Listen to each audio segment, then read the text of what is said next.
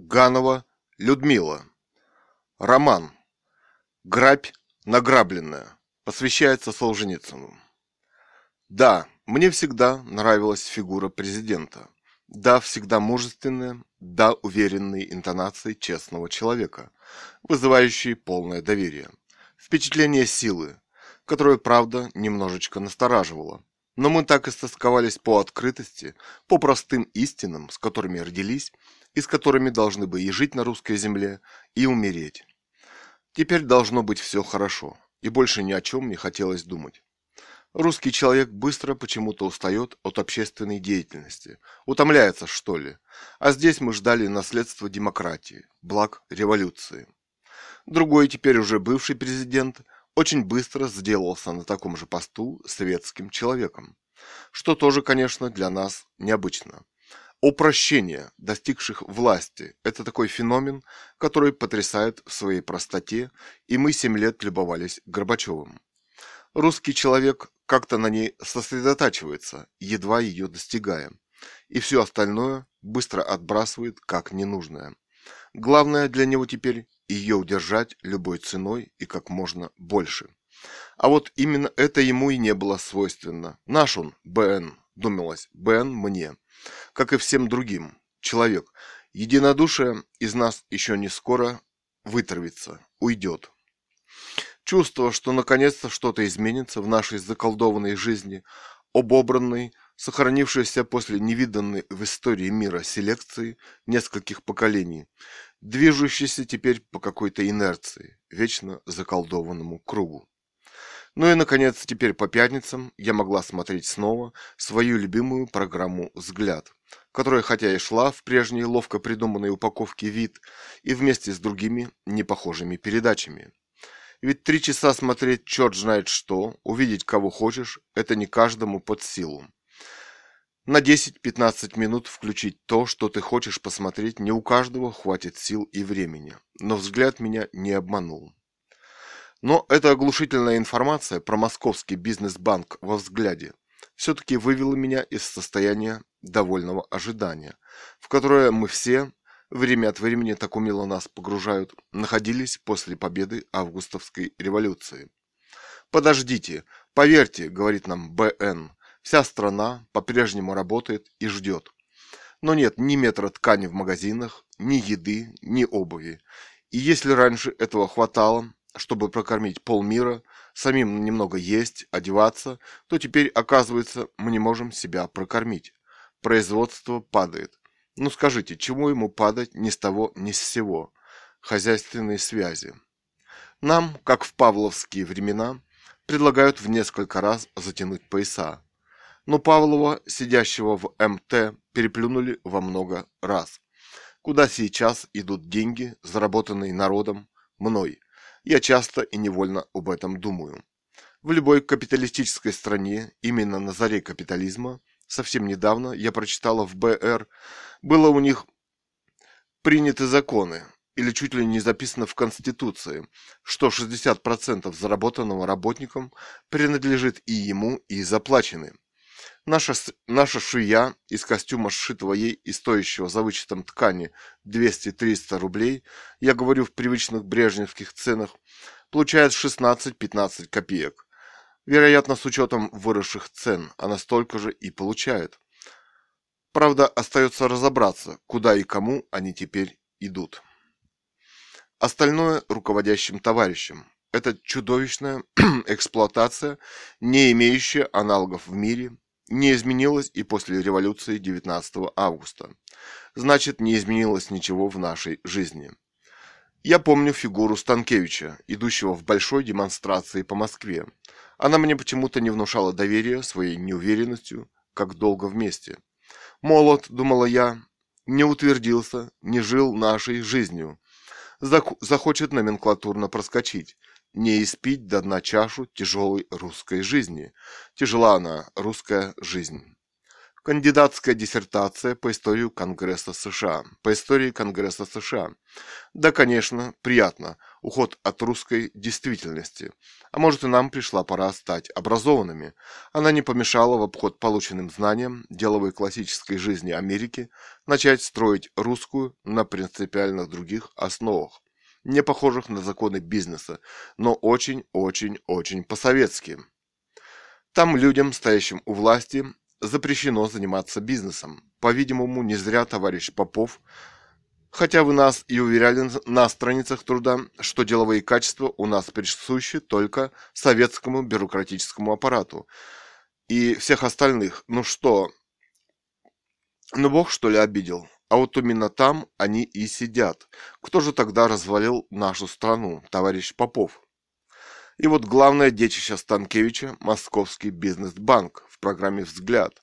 Да, мы бедны, как мыши, и устали считать копейки, и от нашей жизни можно повеситься, от ее безнадежности и безысходности. Но начинать, так сказать, так создавать, делать дело не снилось советским, американским миллиардерам, никакому, никакому капиталисту. Уставной фонд 800 миллионов. Откуда? Наверное, от общего советского кармана, который принадлежал по-прежнему тем, кто стоит у власти. Но боюсь, что из кармана этой швеи и того рабочего, что кладет кирпичи, и при нынешней демократии за гроши. И вот очень демократический демократический ход, соответствующий уровню понимания. Выпустить акции, которые уважаемые товарищи при банке и раскупят по себе, так сказать, по себе. Ну, конечно, кое-что будет и продано, но это уже для нас с вами, еще как-нибудь. Какое богатство и откуда? А страна и те, кто работают, нет. Ну, а их главная работа думать, как скупить акции, которые будут распространяться по закрытым каналам.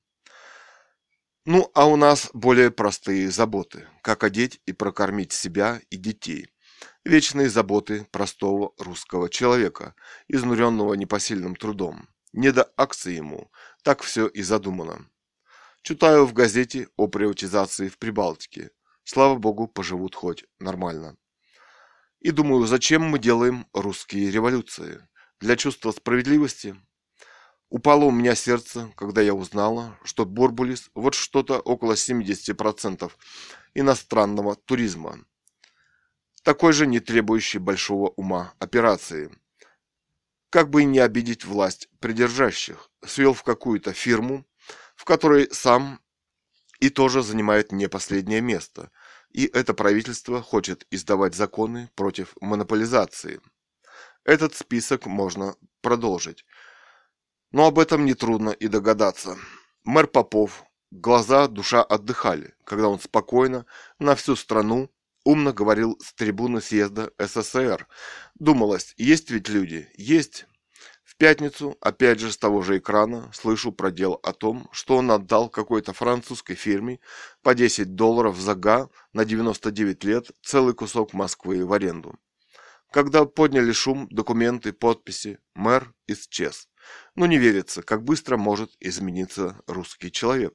Так они нас акционируют, раскупят на корню.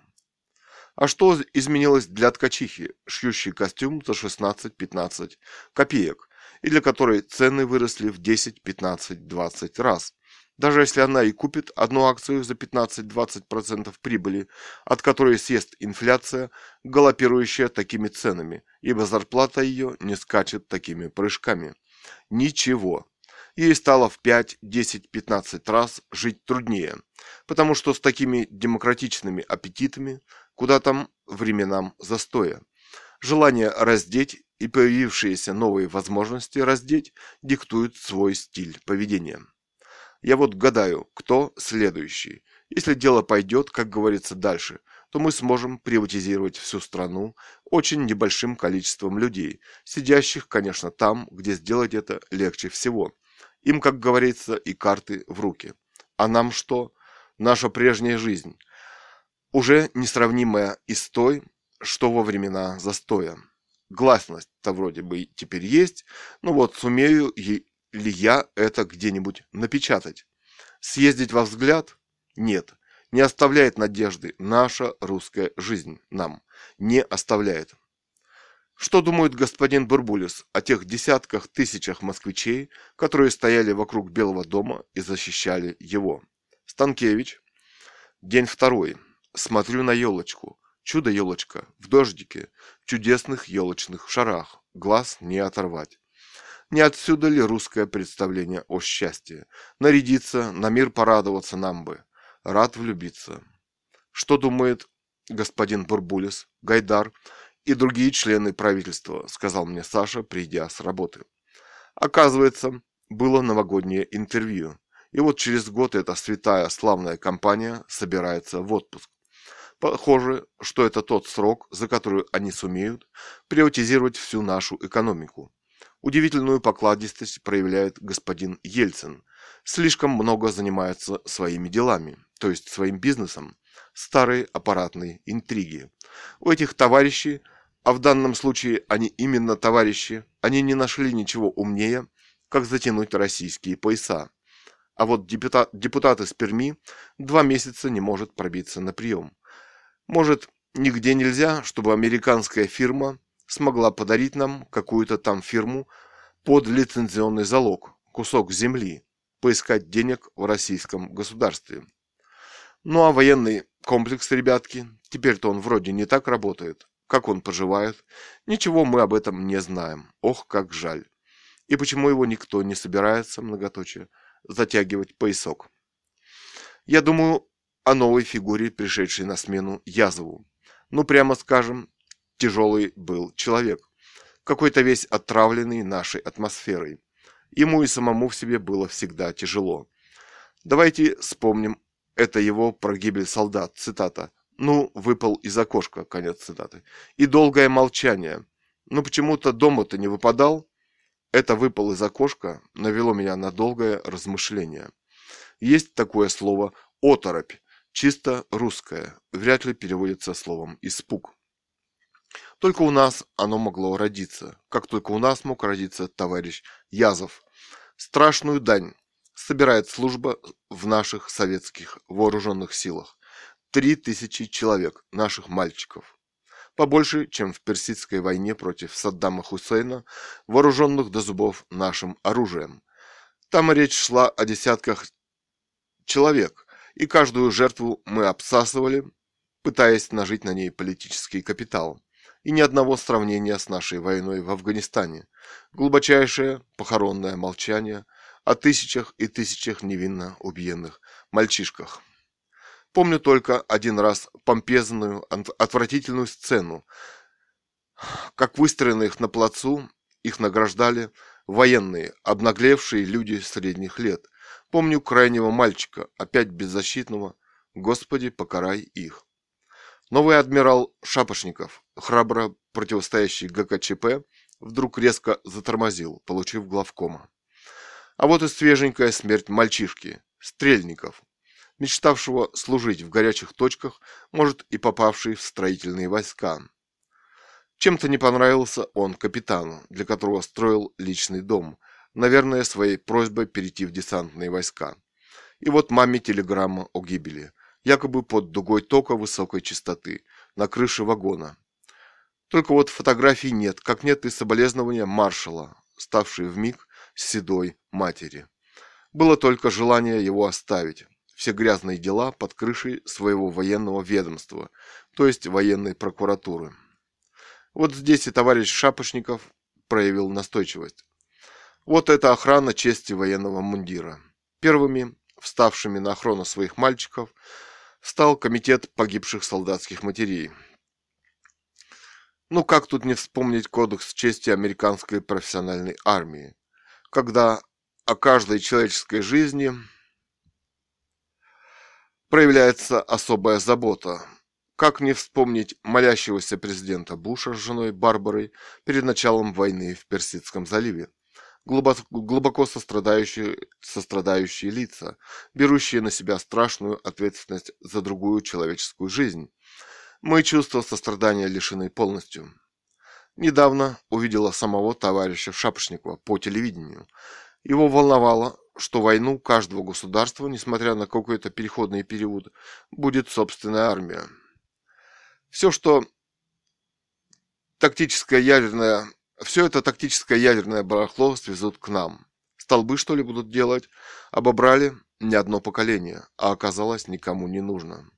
Может, хватит рассчитывать на демократические правительства и честного президента, когда нам, наконец, начнут отдавать то, что нами заработано, и тогда мы сами сможем решать, какая армия нам нужна, профессиональная или нет, да и многие другие вопросы.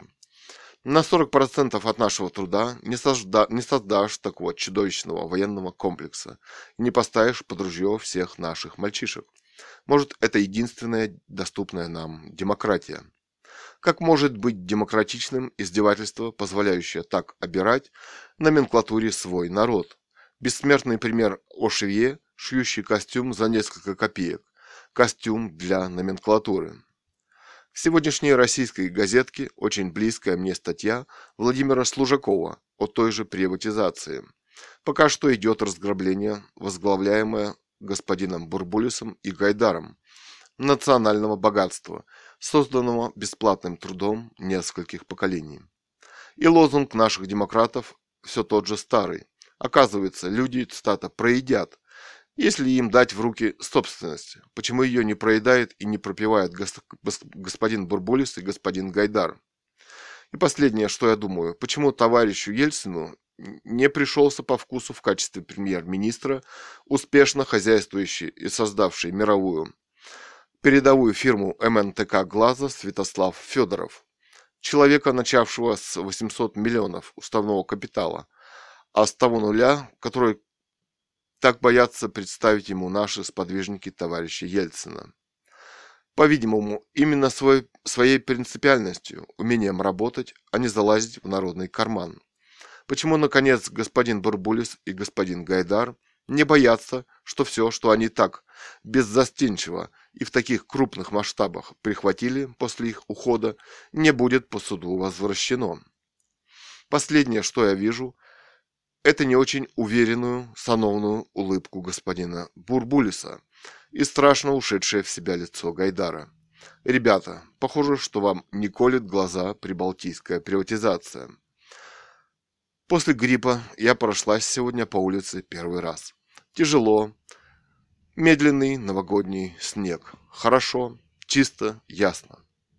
Словно проплыла в новогодней шубке, в попахе, в светских сапожках. На самой из ортодоксальных московской газеты, с которой я была полностью не согласна в первый месяц после августовской революции, статья о захвате бывших правительственных дач «Грабь награбленная».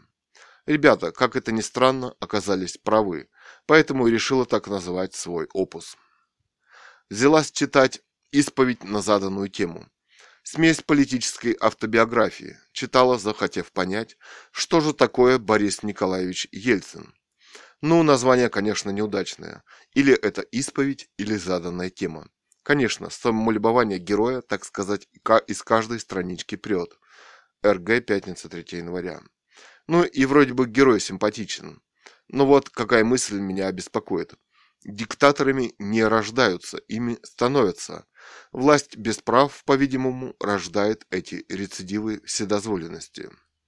Справедливость, она ведь не в том, чтобы разделить всем поровну, а в том, чтобы заработанные человеком потом и кровью ему отдать.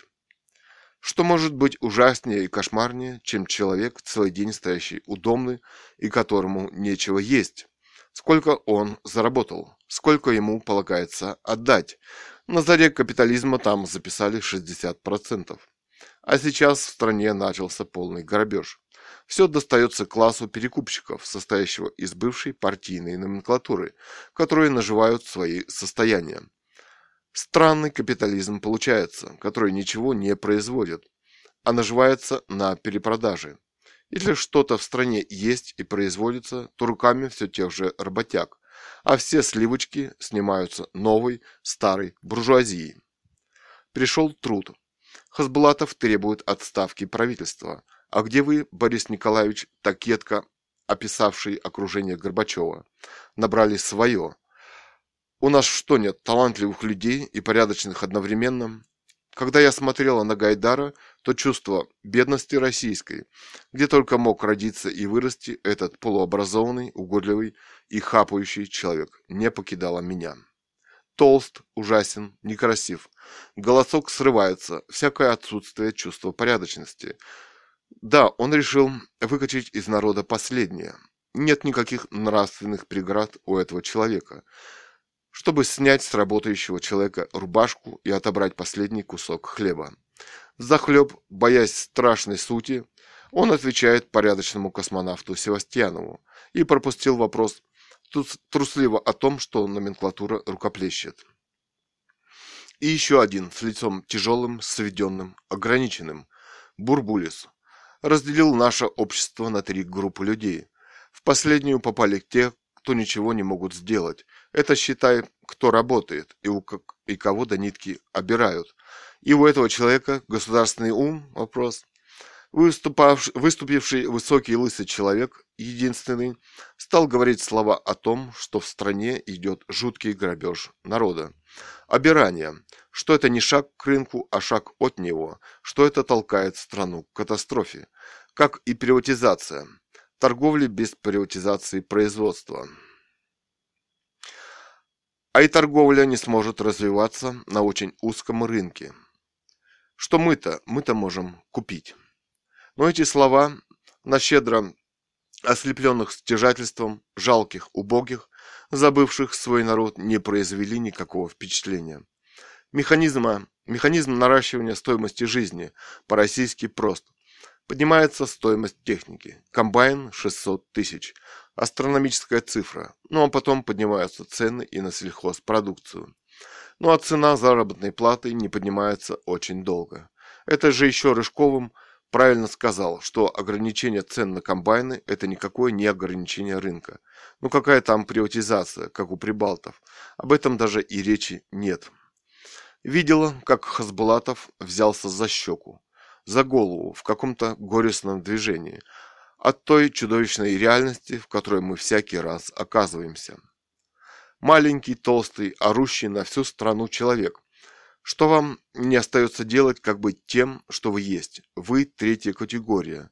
Вы поставлены в условия рабов. А где частная инициатива?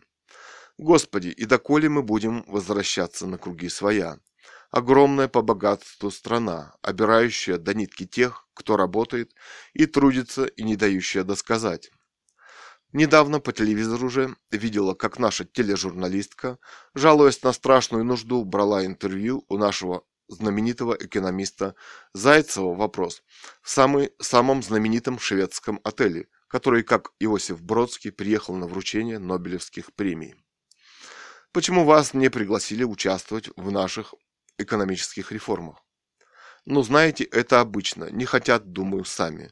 Блестящее знание человеческой психологии нашего уровня развития. Это, наверное, даже относится к Борису Николаевичу.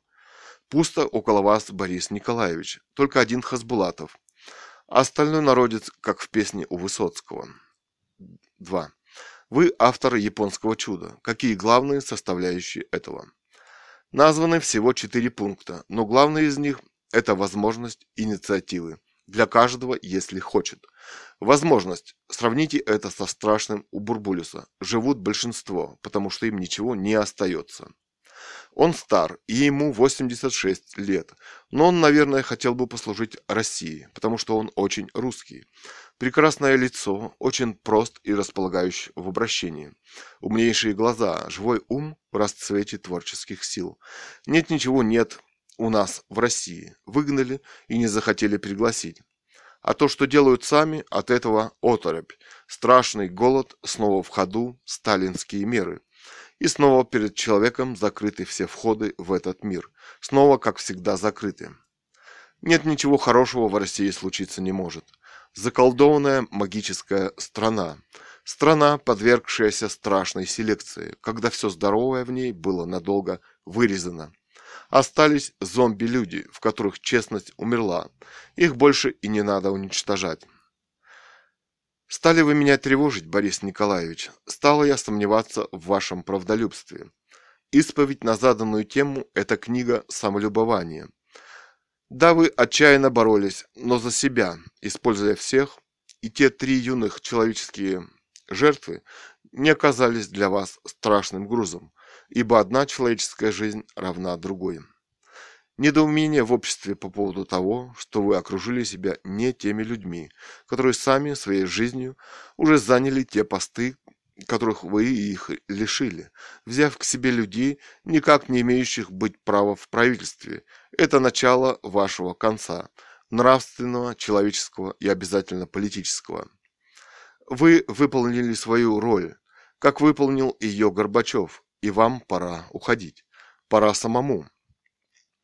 Как быстро, ибо та программа по приватизации, сведения о которой появились в труде, как программа в труде, это позор человеческий. Вы хотите обобрать народ в угоду номенклатуре, по-прежнему советской и партийной, о нелюбви, о нелюбви которой вы заявляли столько раз.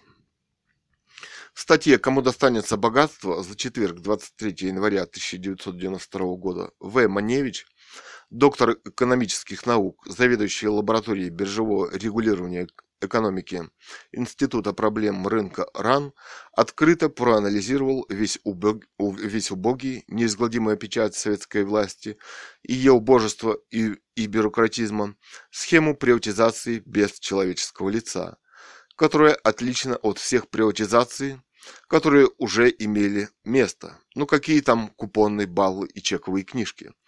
25% акционерного капитала рабочим. Вроде бы хорошо. Ну вот какой механизм его предоставления? Читаешь, и всего тебя переворачивает от отвращения. Ибо этими мерзкими бюрократическими механизмами наполнена вся наша жизнь всегда. Опутывает тебя, укутывает, считая за полного дурака и дебила. И 20 минимальных ставок заработной платы. Для каждого 342 умножаем на 20 равно 6840. Пьяшева еще тогда считала, что 40 тысяч или одна зараб заработная на брата плата. Добавили номенклатуры 21 коэффициент, у нее самый высокий. Эта система ограничений имеет одну маленькую хитрость, чисто советскую. Для этого Джеффри Сакс нужно родиться и жить в России, чтобы понимать, что она значит. Сумма акционерного капитала – величина весьма эластичная. Определенный размер акции приходящегося на одного работника абсолютно твердый. Акционерный капитал можно раздуть, включить туда интеллектуальный вклад руководителей, переоценить стоимость оборудования, зданий, сооружений, запасов в соответствии. Доход же будет делиться на все акции, право участия в управлении также. А значит, раздувая общий объем акционерного капитала, можно превратить акции рабочих в пустые бумажки. Еще одна льгота отменить все ограничения на немедленную продажу акций, полученных бесплатно или на льготных условиях, конец цитаты. Ну и продаст их рабочий, чтобы купить несколько килограммов колбасы. Нет и выдачи суд под залог акций. В результате рабочие не получают ничего. Страшно? Да. Но БН дороже отношения с Гайдаром. Когда смотришь на этого человека, то оторопь берет укороченного человека без шеи, кричащего испуганно в парламенте. Брыжет слюна, грязные волосы, елозит и изворачивается, уворачивается и избегает, трясется от трусости злобно. Ну что у вас общего БН с этим угодничеством, официально потерявшего всяческий человеческий облик? Расклад получается такой. 25% акций рабочие, рабочие получают безвозмездно. А почему не 50%, никто, конечно, не знает. Хотя все на этом заводе сделано, конечно, руками рабочих. И еще, еще 10% они могут выкупить по на льготных условиях, со скидкой и в рассрочку. Следующие 10% на аукционе. А дальше? Тут, пожалуй, самое главное – все остальные должны быть зарегистрированы на организованных рынках ценных бумаг. О, как мы умеем прятаться за слова. Это на самом деле фондовые биржи. В Америке их пять, в других странах по одной. И, и законодательство жесткое. У нас никакого. Ну нет его. Мы исключение. Задача фондовых бирж – стабилизация спроса и предложения. Но в условиях ГП и галопирующей инфляции эта задача невыполнима. Но ЕГЭ делает вид, что он об этом не подозревает. Не подозреваем об этом мы, зная, что биржи перекупают материальные потоки производителей и наживаются, оставляя нас без копейки. Но о том, что им предлагается сыграть с нами штуку пострашнее ЧП, мы, конечно, разберемся, но тогда уже будет поздно. Право распределения продажи акций и на каких биржах велось здесь в темную, в темную с нами, уже область специализации Егора Гайдара и его команды. Куски самые жирные, самые наваристые, созданные подневольным страшным трудом советских людей, за которые им платили гроши. Эти новоявленные герои команды Борис Николаевича возьмут себе. Наверное, сам БН не будет много брать. Я тут невзначай вспомнила, что у него есть бриллиант, подаренный за революцию советским народом. Кем именно? Чем они будут руководствоваться? Ну, Джеффри Сакс знал не Зайцев, он бы этим ребятам не дал себя так провести. Они уже на своих фондовых биржах оставили нас без копейки, на куске хлеба, а теперь-то они устроят вещи почище голода, организованного Сталиным. И снова в программе издевательская фраза, видимо рассчитанная на ваш экономический уровень, БН. Смеются они над вами, БН. Смеются и издеваются, хотя, хотя делают вид, что угодничают. Цитата. В приватизации должны быть заинтересованы все участники этого процесса. Конец цитаты. Ну, рабочие получат акции и смогут в этот же день купить несколько кг колбасы. У них ведь нет индекса от 1 до 21 в зарплате. И хоть раз в жизни, как вы сказали, Бен, на свадьбе, но хочется просто так и раз в жизни после свадьбы поесть в досталь. Ну а руководящий состав уже имеет право 100% акций. Посчитать бы, сравнить их с тем, сколько процентов акций достается одному рабочему на одного руководящего работника. Задачка в учебник математики нашим подрастающим детишкам, чтобы были посмышленнее. Ну и аппарат презентации должен 10% нашего национального богатства, всей России матушки. Вот это аппарат так аппарат. А вы-то нам, Бен, про непосильное бремя аппарата в виде 700 министерств, которое нам якобы которое вам якобы удалось ликвидировать а другой рукой якобы открывал рынки. Вы ему еще больше даете. Нет, водит вас аппарат за нос. Да, прав Рудской или еще там кто-то сказал, что вас водят за нос. Что вы кукла-марионетка в руках этих мальчиков, которую орудуют магическим словом «рынок». Или вы нас вместе с этими ребятками водитесь, а сами хотите остаться чистеньким. Ну и подробность, так сказать, уж совсем в духе Салтыкова. Чиновник на 400 тысяч квадратных метров служебной площади. Велика Россия, велик произвол. Это чиновнику площадью подтвердить и огромные аппетиты вновь замышляемого огромного аппарата, который, ну, придавливает нас так, чтобы мы пикнуть не смогли. Он у вас тут он вас-то, он, он и вас-то убедит, Бен. О, как быстро вы погребли результаты своих революционных достижений. Десятки негодяев, рвущихся к экономической власти, которая пострашнее геноцида любой политики. Но, видимо, нам предстоит и это. Но молчите вы, Бен, молчите, глядя на ваше крупное лицо человека, взявшего власть, и уверенного, что она принадлежит вам, а окружение неплохо играют голого короля. И не захотите на равных работать с настоящими честными специалистами, профессионалами. Вы голый король, а не родской. И литература потому бессмертна, и культура, хоть у вас и нет на нее 10% национального богатства России, что она будет снова и снова оживать при появлении голых королей. Так вот, глядя, как вы не произнося ни слова, сидите с крупным недовольным лицом в парламенте, А в это время извивается Егор Гайдар на трибуне. И не противно вам? Вы действительно походили на марионеточную куклу. Вы в интервью как-то труду сказали, что вы приготовились к вою. Ну, все молчат, а это пострашнее. Пускай этот вой. Обложили меня, обложили. Будет вам укором вашей совести, вашему профессионализму. Очень я надеюсь на Хасбулатова, но пока что он молчит. Еще только начинает говорить. Им сказано о том, что цены, их повышения должны быть регулируемы, как это во всем мире. А мы добавим, что цены нынешние – это не стихия рынка, а произвол чиновников так как никакой частной собственности у нас нет, что они скорее задушат нас, чем допустят к ней.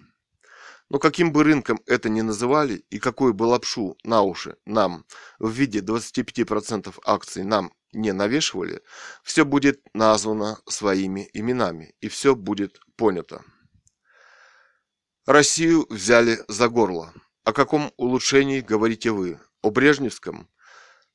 Когда, несмотря на все принципиальные прегрешения власти, на огромную, наверное, более чем половина национального бюджета, требующие расхода армии, несмотря на миллиарды куби, и содержание парт-аппарата и министерств, народу кое-что все-таки перепадало.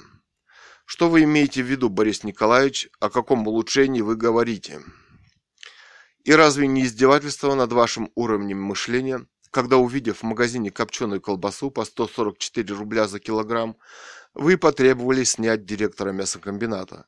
Ну, теперь мы читаем в газетах, по всем, во всех магазинах лежит вареная колбаса, которая очень быстро, как известно, портится, и которую можно приготовить из чего угодно, по 100 рублей за кг. Это издевательство над вашим уровнем мышления. А вот и продолжение этой истории. Вчера Катерина рассказывает, что мать Серовой была при смерти после того, как поела купленной в магазине вареной колбасы. Температура 40, рвота и понос. Кое-как отходили в больнице. Они готовы нас уморить и вашей дешевой колбасой. При смерти человек, наверное, жалел о 100 рублях, ведь каждый из нас больше 500-600, особенно женщины, в месяц не получает. Позор либерализации цен, проведенный дружно аппаратом чиновников и морящих людей с голода. Если у вас, Бен, нет никакой программы деятельности для России, хотя бы в самых общих чертах, то нужно окружать себя видными, знающими свое дело специалистами и порядочными людьми. Я помню, как в своей заданной исповеди вы издевались над окружением Горбачева и тех, кто входит в Политбюро. Но ни слова правды до сих пор не сказано вашим командиром реформ Гайдаром с высоких трибун. Однако, вы читая, как говорят, и просматривая газеты, вряд ли сделаете соответствующий вывод – я думаю о великой безгласной стране, в которой теперь позволено переводить капиталы за рубеж. С чем мы останемся, товарищи, вопрос? Ни с чем. Все будет ограблено. Да и земельная реформа не идет, потому что эти товарищи хотят сначала получить возможность торговать ей, скупать как можно больше. Их не волнует справедливость. Ее получение каждым человеком, живущим в этой стране. Пока что я надеюсь на Хасбулатова. Четкий ум, правильная линия поведения, как хорошо он, оста... как хорошо он не оставил ничего из брыжущей слюнями программы Гайдара, который думает, что спрятался от всех за словом «рынок». Это не рынок, а это советский номенклатурный партийный грабеж народа, полное разворовывание, разворовывание нашего русского национального богатства. Где биржевое законодательство? Оно что, нам не нужно? В стране орудуют сотни бирж, как ни в одной другой стране, а законодательства нет. Об этом же говорил Святослав Федоров в своем интервью «Труду» и очень убедительно аргументировал. Но вы, Бен, постоянно посылаете Хасбулатова в командировки непонятно зачем, никому об этом не сообщаете. Один раз мы видели вас в парламенте на обсуждении бюджета. Чужое смущенное лицо неловкости человека, попавшего не в свое место. Ни одного слова. А в это время торопится, залипает с трибуны Гайдар. Вспомните ваши великие минуты единения с залом огромным, когда вы между делом предложили ликвидировать КПСС. Между вами и народом создан вакуум.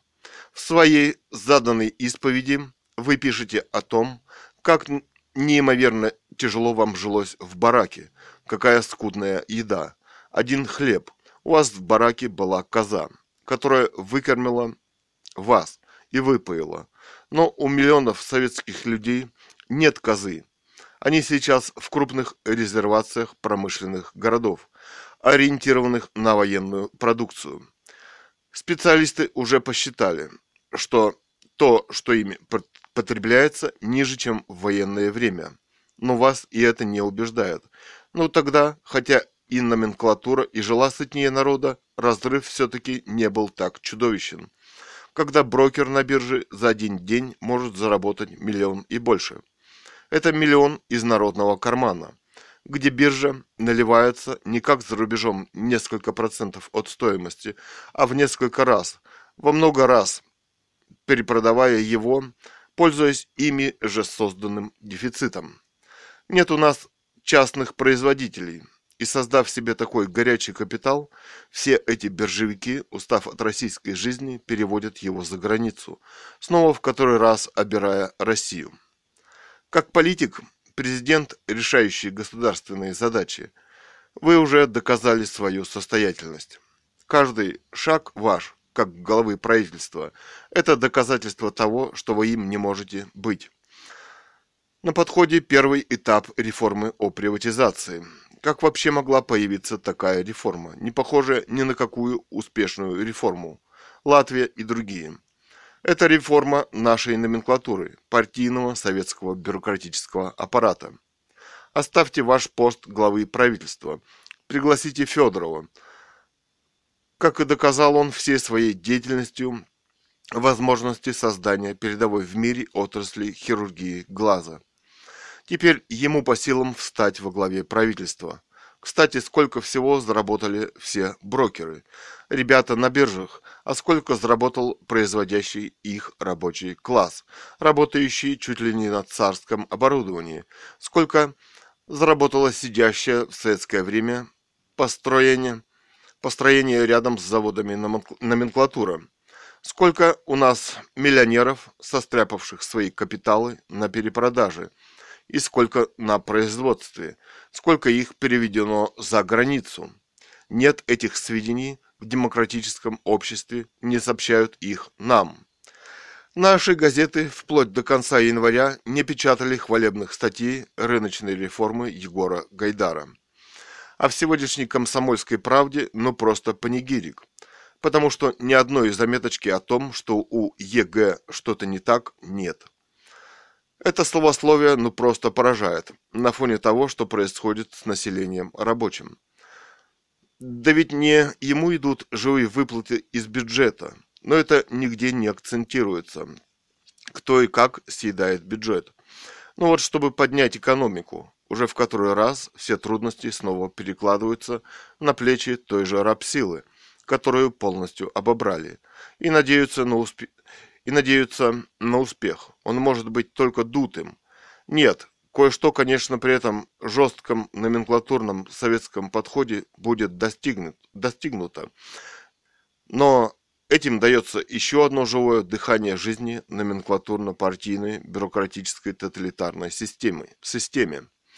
Вчера показали в новостях Станкевича и сообщили, что строится бизнес-центр на 33 тысячи квадратных метров в Австрии, и такой же будет в Москве.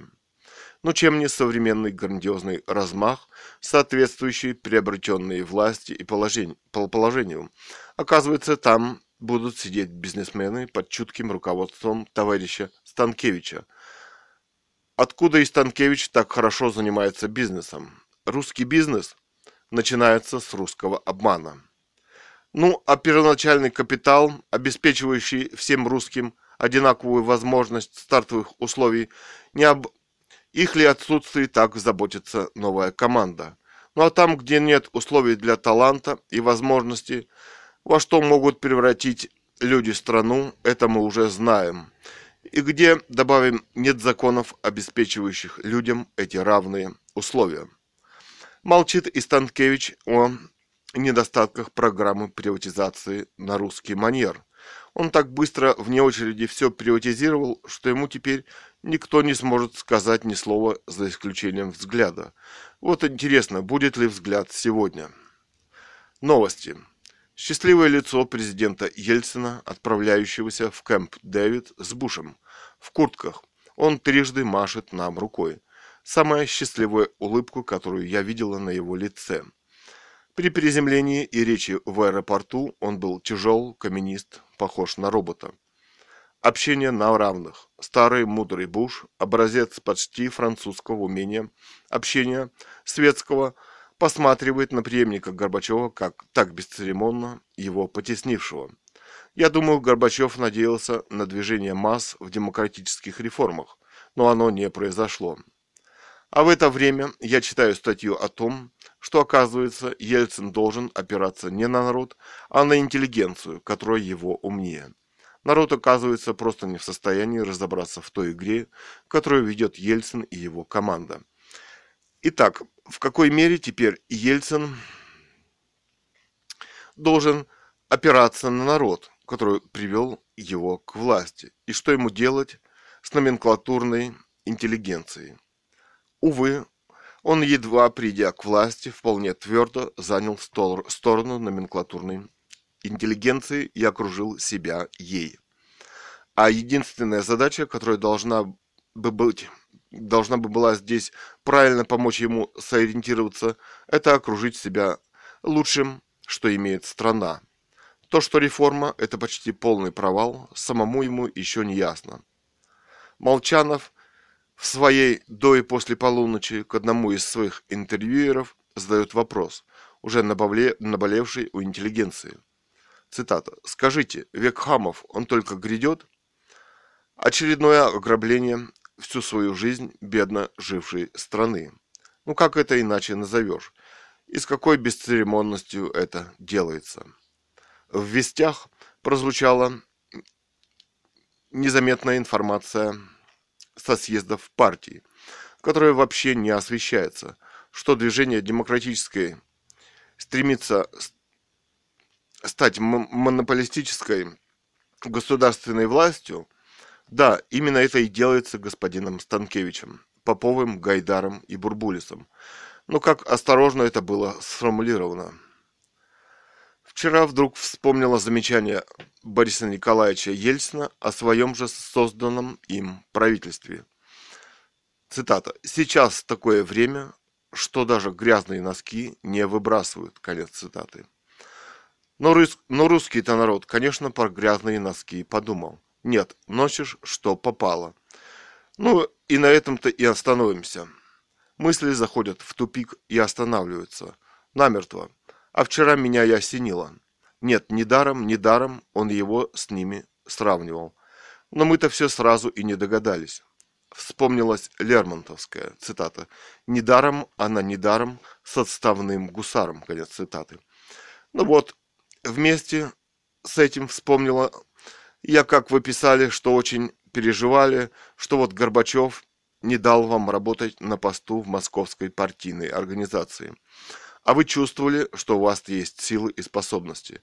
Но ведь и у Федорова есть способности и силы работать на этом же посту. Так как же это получается? Был и французский фильм, нам даже показали эту драгоценную пленку на вид о Ленинградской МВД психиатрической лечебнице. Было в ней свыше 500 человек, осталось 153 или 53. Прогресс, конечно, налицо. Назвали три самых популярных. Буковского и еще двух. Показали страшный черный ящик, в котором уже десятилетия работает с 67 -го года. Работают товарищи. Люди испытывают страшную боль. Глаза его, и это сладенькое выражение, оказывается, всех лечат так, как надо, а ящик страшный, примитивный. Ну, Буковского-то нет, а к другим, не имеющим такого веса, можно и применить. верные сподвижники академика Снежневского, сидят и преподают все, том же, все в том же институте. А нынешняя дама, директор, цитата, «все может быть и сейчас», конец цитаты, и сейчас играет в те же игры. Этот молоденький солдатик, которого профессионально довели и упрятали на всю жизнь. Цитата. «Я добиваюсь свободы, какой бы она ни была». Конец цитаты. Он убил четверых. А вот другое молодое лицо, в глазах что-то застыло, топчется от применения французской перерез. Шесть докторов действуют полгода. Мысли заходят в тупик. Последствия страшные. Он не согласен с врачом. Когда его выпустят, как он попал? Вам не страшно за загубленные человеческие жизни этих молодых людей, которые чем правдивее, чем правдивее, тем больше обречены быть уничтоженными. Им нравится играть в прежние игрушки. Бабка, старая деревенская, из которой никакое тоталитарное государство не смогло выбить здравый человеческий смысл. Цитата. «Взяли и держат молодого парня». Конец цитаты. Им все еще нравится играть в прежние игры. А вам, Борис Николаевич? Ваше время оказалось еще меньше, чем у Горбачева. Единственное, что вам по плечу, это только президентство. А вот замена глав правительств в ваших руках – это тоже преступление. Вчера зашел разговор о приватизации, о той убогой модели, которую молодые бизнесмены подсунули БН. Они тоже хорошо знают ваши экономические способности. Ну и зашел разговор о биржах. Ну да, я была права. Они награбили на десятки миллиардов. И молодой советник махнул рукой. Да, они обобрали нас до нитки. У кооператора 15-20 миллиарда. Ну и вопрос тележурналиста. Кому же все это досталось? Нет, и не кооператорам из них мало. Где же биржевое законодательство? Когда оно появится? И еще одна мысль пришла мне примерно неделю назад.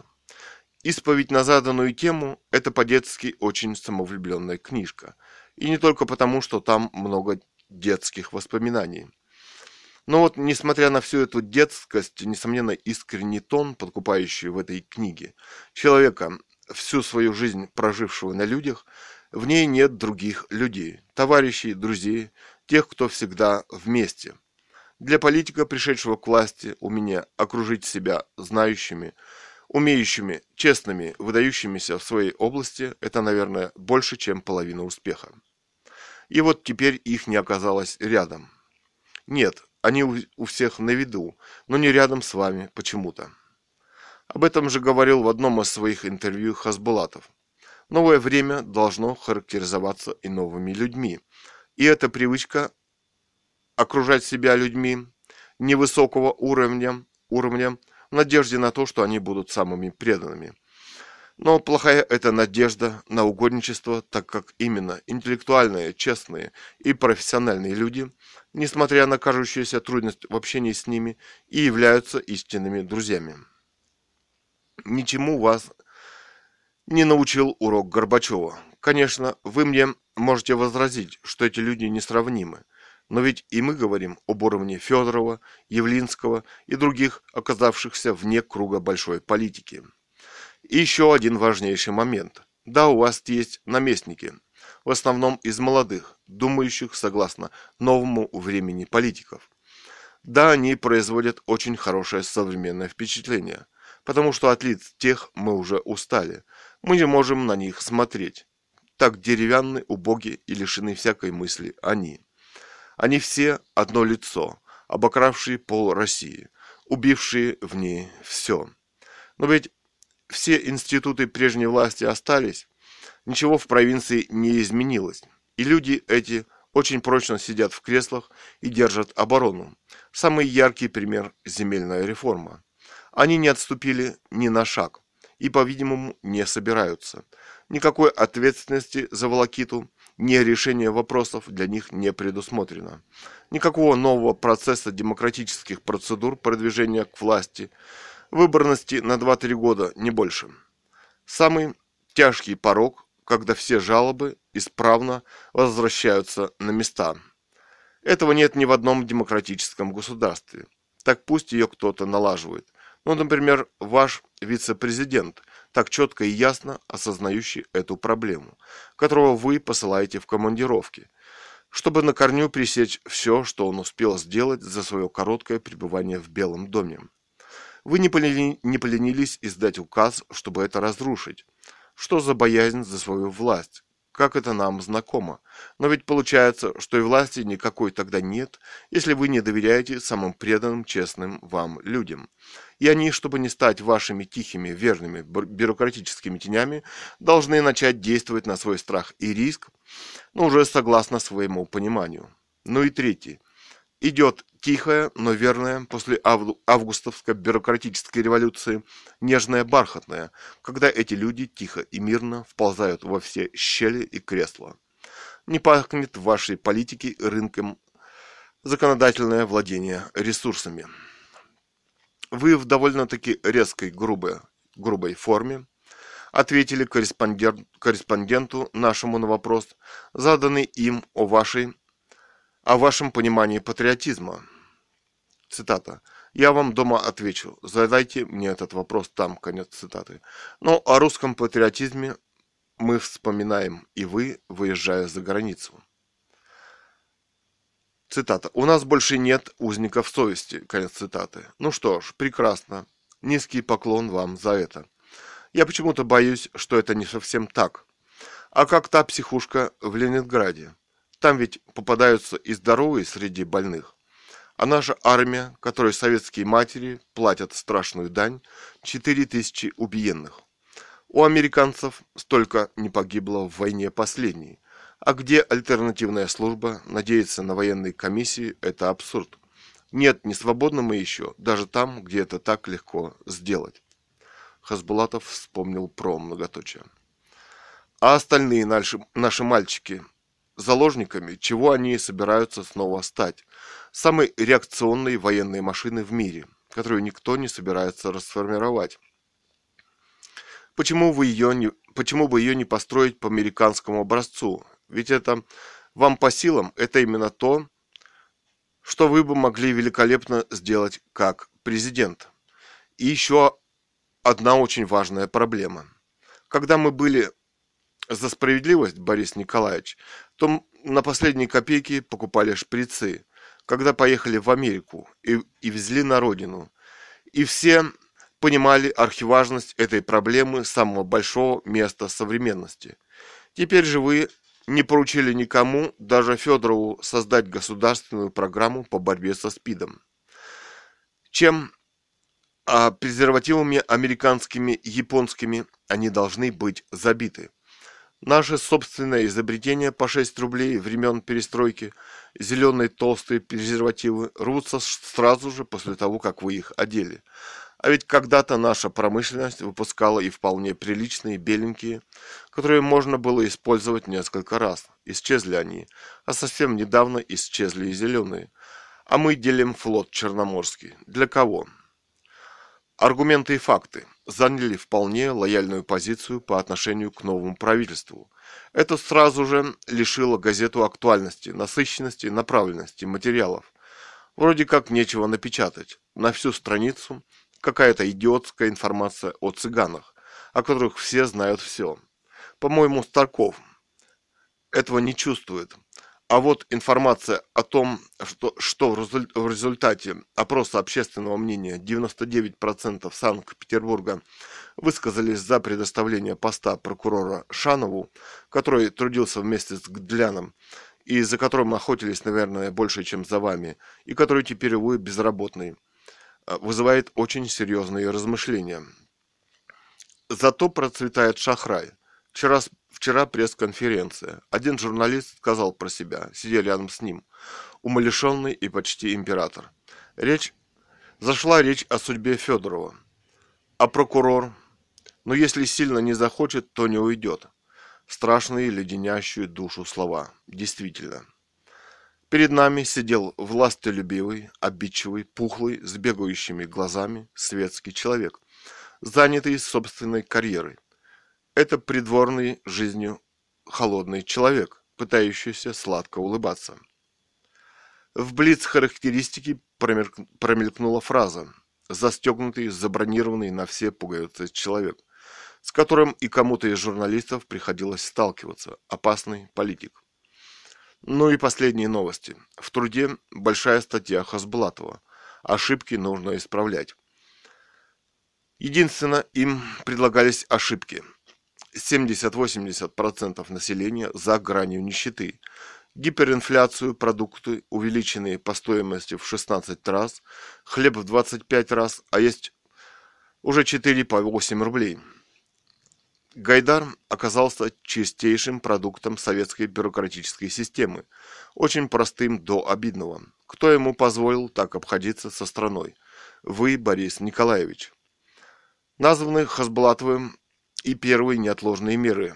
Выборы премьер-министра через парламент. Это самое главное, Ахиллесова пята власти БН. Ну да, и где условия для производителей? Где они? уже начало разрушаться само производство. Хорошая, честная статья. Я думаю, что главная причина, по которой нас всех зажали, это то, что инфляция ведет к новой власти. Вот они нас и решили удавить голодом. Больной, голодный человек – это концентрационный лагерь, а не страна. Принесла от тетки «Мегаполис Экспресс». Очень дешевая газета. При такой инфляции, как у нас, просто подарок. По-моему, мы все-таки движемся к коммунизму. Сколько ни работай, ничего у тебя нет, кроме куска хлеба. По сравнению с аргументами и фактами, ну просто интеллектуальная по-настоящему газета и статья. Я думала, что это уже невозможно. Но какая информация там? Как раз та, которую ожидал Руслан Имранович, которого мы все нежно любим за скромность, за редкое обаяние и уживчивость. Глаз приятно отдыхает, есть, но есть светские люди в нашем государстве. Он красиво рассказывал в интервью пожилой тележурналистке, полной достоинства, о том, что вот он жил на окраине Москвы и жил бы там, но ему дали двухкомнатную поближе. Но там уровень лучей в 17 раз выше нормы. Теперь вот дают третью. А ему не хочется. Живет на даче почти что бомж. Ну прямо святой Серафим Саровский. Ну, я уши то развесила. Ну вот, посмотрим, будет реакция. Я, наверное, как все. А вот в колонке на 23 странице читаю совсем небольшую статейку Александра Проценко. И вот некоторые, но уже сногсшибательные подробности.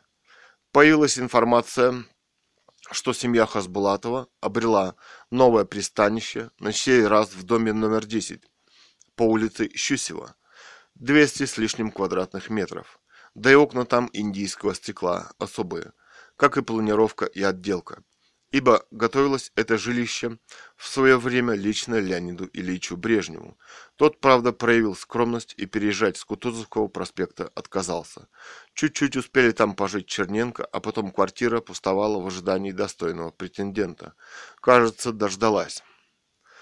Кстати, если столь роскошные апартаменты были сданный в аренду за такую квартиру, да еще с биографией, можно выручить как минимум 200 тысяч долларов в год. В переводе на деревянные миллионов 30. Спрашивается, сколько благотвори... благотворительных обедов можно организовать на такие сумасшедшие деньги? Хватило бы, наверное, даже на организацию сети, сети бесплатных столовых для находящихся за чертой нищеты, увы. А ведь как хорошо он начинал. Но лиха беда начала. В отсутствии реальной многопартийности, не имея отработанного механизма удаления с политической арены, людей, чем-то запятнавших себя, при нынешней политике правительственной, в отношении прессы, тихое удышение, страна все больше увязает в трясине мелкого и крупного хапожничества, когда власть имущие – все чаще начинают использовать свои возможности в личных целях, политических и экономических. Ну а что же вы, Борис Николаевич, в своей исповеди на заданную тему так сильно вы возмущались Михаилом Сергеевичем, у которого несколько квартир и дач в Форосе? И в конце концов, поселили его, поселили его в виде наказания в обычную трехкомнатную квартиру и дали обычную дачу. Выходит, для своего соратника этот же закон вы не распространяете вопрос. Как же так? Не слишком ли быстро все это возвращается? А ведь в стране голод. Американцы, которых вы соблазняли, как нас, простодушной и откровенной улыбкой. А Буш, а Буш любопытно к ней приглядывался. Дозрели до мысли, по-видимому, устав оказывать гуманитарную помощь, которую вы продаете. Что голод можно ликвидировать у нас, где одна четвертая всех в мире пахотных земель. За один год, вырастив и собрав урожай. Когда к этой мысли придете вы, вслед за ними. В этой же Мегаполис Экспресс и отчаянная статья защитника Белого дома и демократии, главного редактора, где он показывает, как его с бумагой гоняют почти для каждого номера по всему по всем бумажным инстанциям, по кругу. Этот замкнутый круг – изобретение лучшее советской власти, а вот для правды идут многоточия. По-видимому, демократическая печать для вас опаснее всякой правды.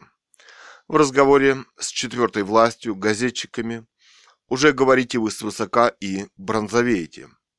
Руслан Имранович, спеша снять с души своей тяжкий, самый тяжкий грех по организации голода 70-80% населения, робко заметил. Не это же вы хотели. Ну, организаторы реформ. И вот вчера вечером я тоже, как вы, не смогла уснуть, Руслан Имран, Имранович, и подумала, с чего же вы, собственно, хотели, Борис Николаевич, предложить переложить все беды государства махом на плечи терпящего народа. Это и значит поднять цены в 16, 25, 30 раз. Больше уже нельзя, невозможно купить кусок хлеба. Но переложив все, вы оставили страну без возможности реформ, изменения, без возможности дать людям, маленьким, начать честную жизнь, чтобы у них отбирали все, кроме куска хлеба. Да и своих избранников на местах вы, вы не выбираете законным путем. Избрали до 1995 года. В парламент ничего, и парламент ничего, проглотит. Вся пресса кричит нерешенными проблемами, которые не решать невозможно. Сельская новь. Страшный рассказ о том, что ежегодно 6-8 тысяч, и эта цифра растет, наших мальчишек гибнет во время прохождения службы.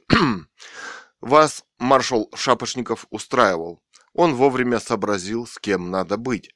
Ну что это за командующий, который повинен в таких чудовищных жертвах? Немцы охотятся за Хонекером, который повинен в 50 душах, которые убиты при бегстве через стену. А когда души наших убиенных мальчиков не дадут спать маршалу Шапошникову, все способности которого руководить и что-либо менять на этом кончились. Но и вам, Борис Николаевич. Вы 23 февраля неосторожно возложили свой венок. Там трем мальчишкам, которые погибли у Белого дома.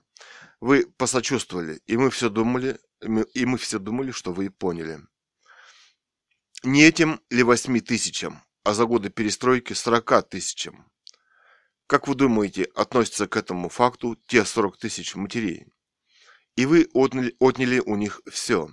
И страшный этот счет растет при вас, даже сильнее от более сильной безнаказанности новой власти – где закон об альтернативной службе. Не получится исповеди больше на заданную тему, как ее не может быть вообще. Может быть только исповедь и покаяние. Покаяние за загубленные человеческие души, безвинно убиенных мальчиков на войне с собственным народом при вашем молчаливом согласии. Только на вас с Руслан Имрановичем, обживающим шикарные апартаменты – я вспомнила фигуру увиденного в голубой шикарной шинели полковник, подполковник с, голуб... с голубой же папахой около военного городка рядом с котельной. Он был маленький, с кривыми ногами, с большим животом, готовым почти рожать, с папкой в руках. Он походил на поросенка. На лице застыло зловредное, какое-то порочное, вредное состояние. Он стоял как-то нагнувшись немного вперед, в боевой стойке, полной безнаказанности. Она пропитала уже его всего сполна и впивалась беспрестанно. Я подумала о Олеге, мальчике из соседнего подъезда, который не смог и выучиться в школе, а потом и служить. Он отморозил в Сибири ноги в своих сапогах, охраняя поле, где стреляют неизвестно от кого.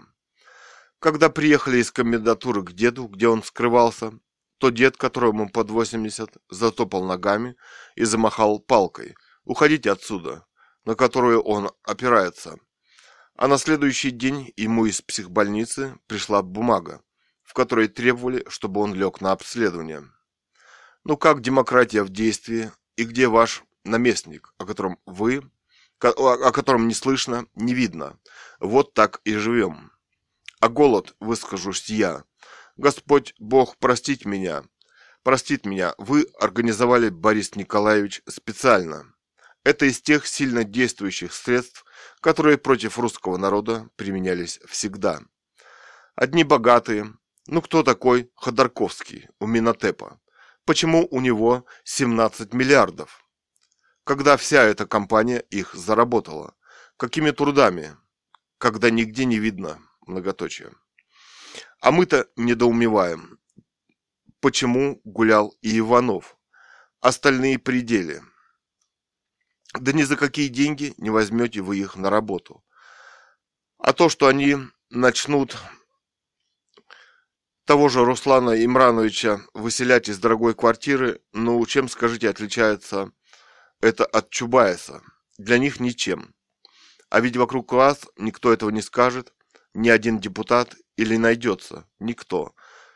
Как хорошо все там, все там устроились. 6 марта. Похоже, что все, что нежно прикрывалось августовской революцией, отошло в прошлое. Предварительная расстановка сил закончилась в пользу коммунистов, как сказал Алек Герман, строящий у нас капитализм. Только капитализм будет русский, бюрократический. То, что было в начале с банком Станкевича, это только первые его ласточки. В КП за 3 марта статье Сичко «По ком звонит колокол» мы, мы узнаем о новом проекте века. Зампред Госкомимущества как точно он поставлен на свое место. Документы.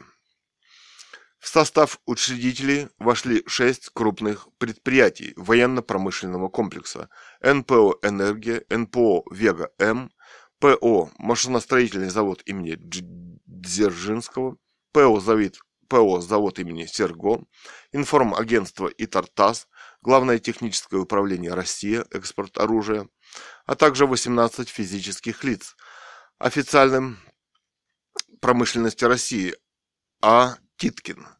Самое забавное в том, что эти 18 физических лиц оцениваются для сравнения НПО ВГМ. Господин Кашеваров принес космический радиолокационный комплекс стоимостью 24 миллиона рублей. А вот мозги и связи О. Белякова и бывший зам оборонным отделом ЦК КПСС и Кравченко, бывший председатель Гостелерадио СССР, стоит по 10 миллионов. Всего мозги оценены в 200 миллионов, а весь уставной фонд в 1 миллиард. Криминал усматривается в том, что предприятия, учредители внесли в уставной фонд, оцениваемый в 1 миллиард рублей, часть своей недвижимости по остаточной стоимости, которая явно не соответствует ее реальной рыночной цене. А ведь именно так предлагается оценивать предприятия в программе Гайдара по приватизации, якобы с целью избежать раздувания игры с ценой предприятия. предприятий. Вот это рынок по Гайдару. Надежда на то, говорит Исичко, что найдется в законе лазейка, позволяющая под благовидным предлогом выкупить лакомый кусок, а потом через акции и свою прибыль, ну, а также будет оцениваться, вероятно, в будущем и интеллектуальный вклад.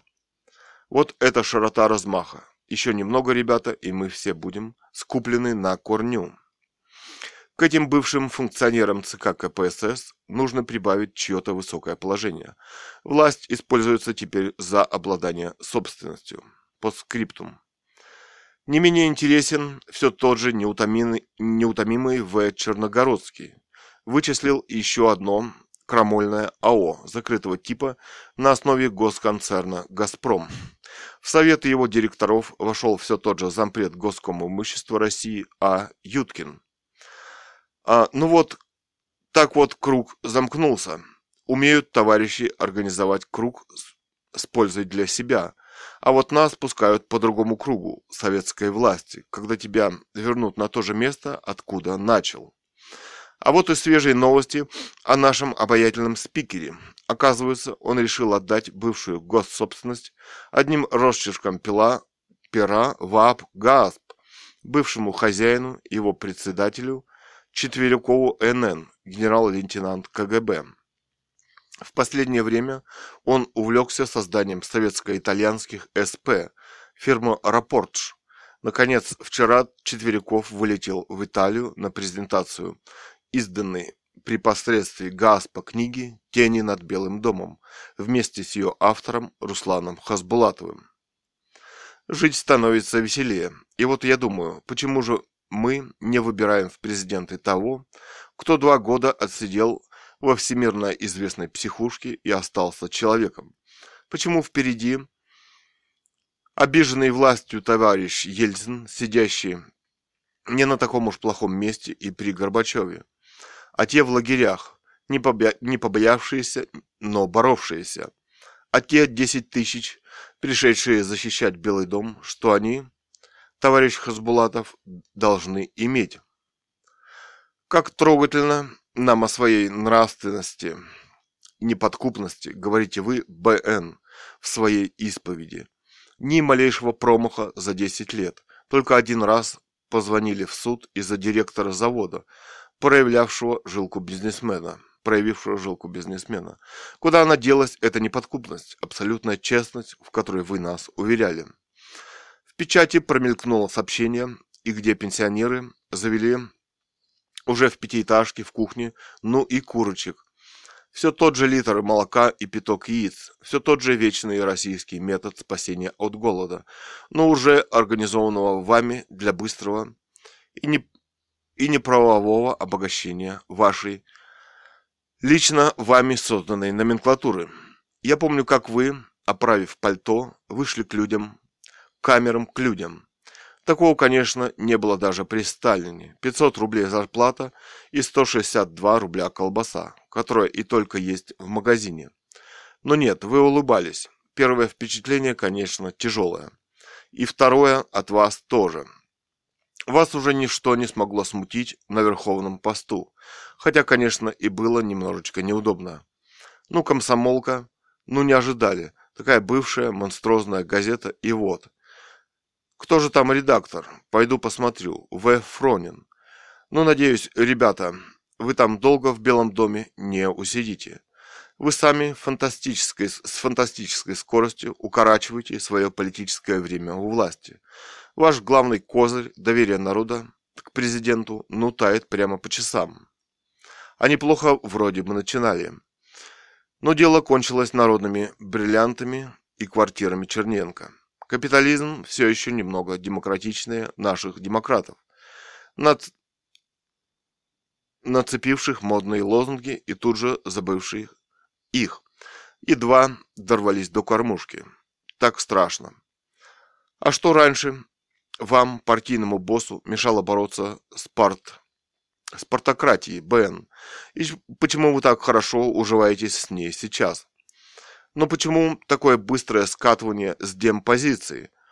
Потому что вы себя в них плохо чувствуете. Они не для вас. Вам привычнее и спокойнее среди той партийной жизни в Свердловске, когда вы обладали один всей властью. Вот вы и перетащили всю ее с собой в Белый дом. И все больше и больше пытаетесь загнать народ в рабство за куском хлеба.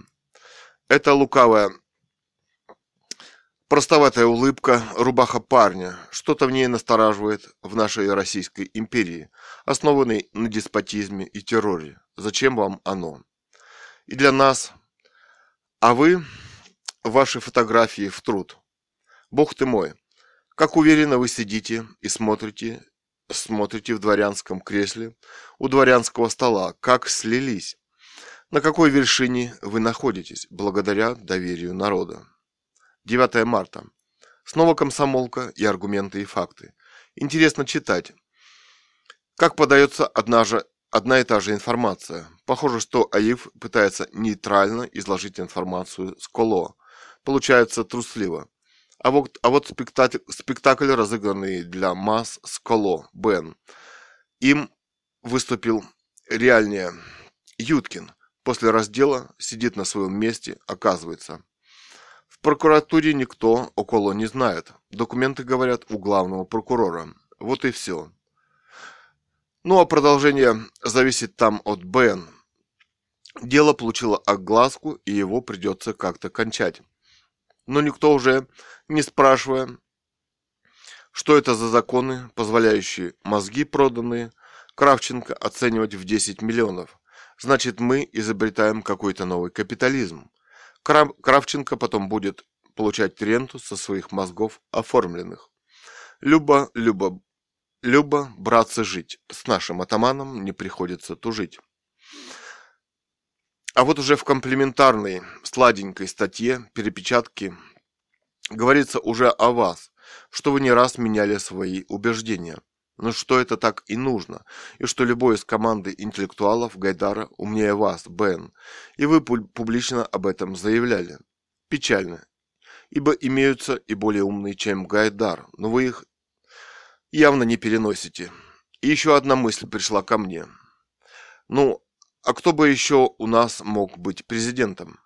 Ну, я бы поставила Ратуши, Ратушинскую, ибо пока эта женщина семь лет сидела в промозглых, как смерть, лагерях, а вы в это время советские ревностно, без замечаний служили этой системе, Ратушинская твердо усвоила те взгляды, которые вы так часто теперь меняете. Ну, Солженицына, потому что этот человек схватился с системой, которая уничтожала миллионы людей, а ваша культурная программа сводится к открытию школы шахмат. Вы даже симпатично, жуликовато пишете. Не каетесь, а ведь это исповедь о том, что подъехала техника и уничтожила дом. У этой техники был начальник, и порядочнее сто раз слетать, слететь со своего тошного места в Свердловске, чем уничтожа, уничтожать место колоссального преступления. Не осознавая вины этой системы и ревностно ей ревностного ей служения.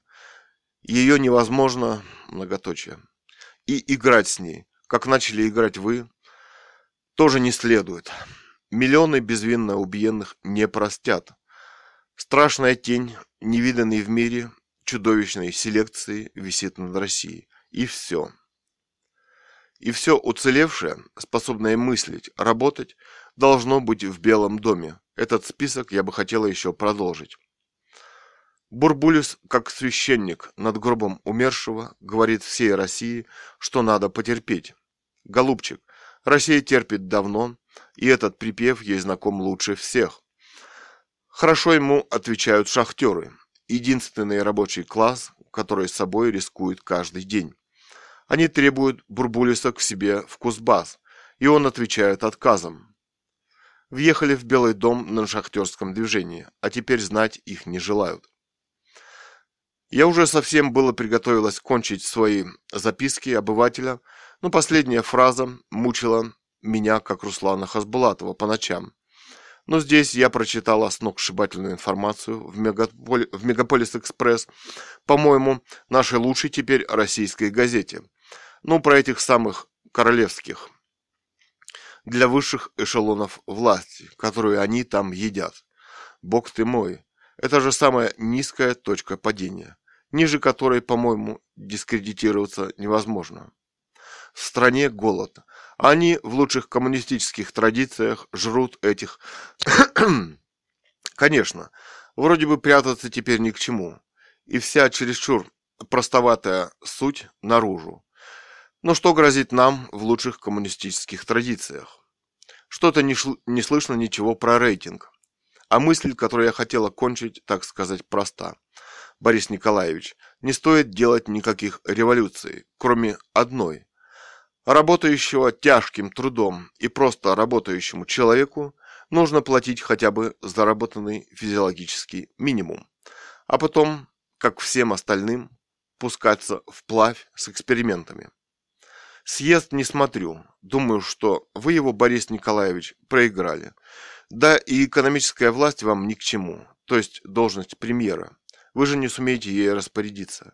Единственное, для чего бы вам была нужна власть, это привлечь того, кто смог бы что-нибудь сделать.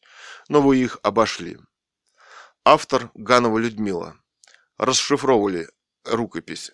Дети писателя Гановой Людмилы поэт Кэтган и современный художник Цуриков Илья. Октябрь 2020 года. Политическое убийство писателя Гановой Людмилы в столетие нелегитимной власти в России. Роман Гановой Людмилы «Русская монархия 2010» о восстановлении легитимной власти в России.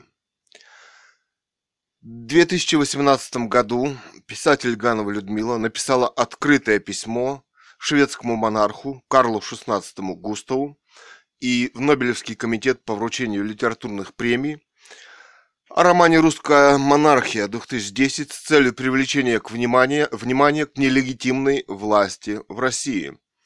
Далее резкое ослабление здоровья Гановой Людмилы, и силовой захват в закрытую реанимацию полиции, Росгвардии с автоматами и спецслужбами. Расследование на блоге «Русская монархия», блог семьи Цуриковых. russianmonarchy.blogspot.com И сейчас я прочитаю эссе Гановой Людмилы 2017 года.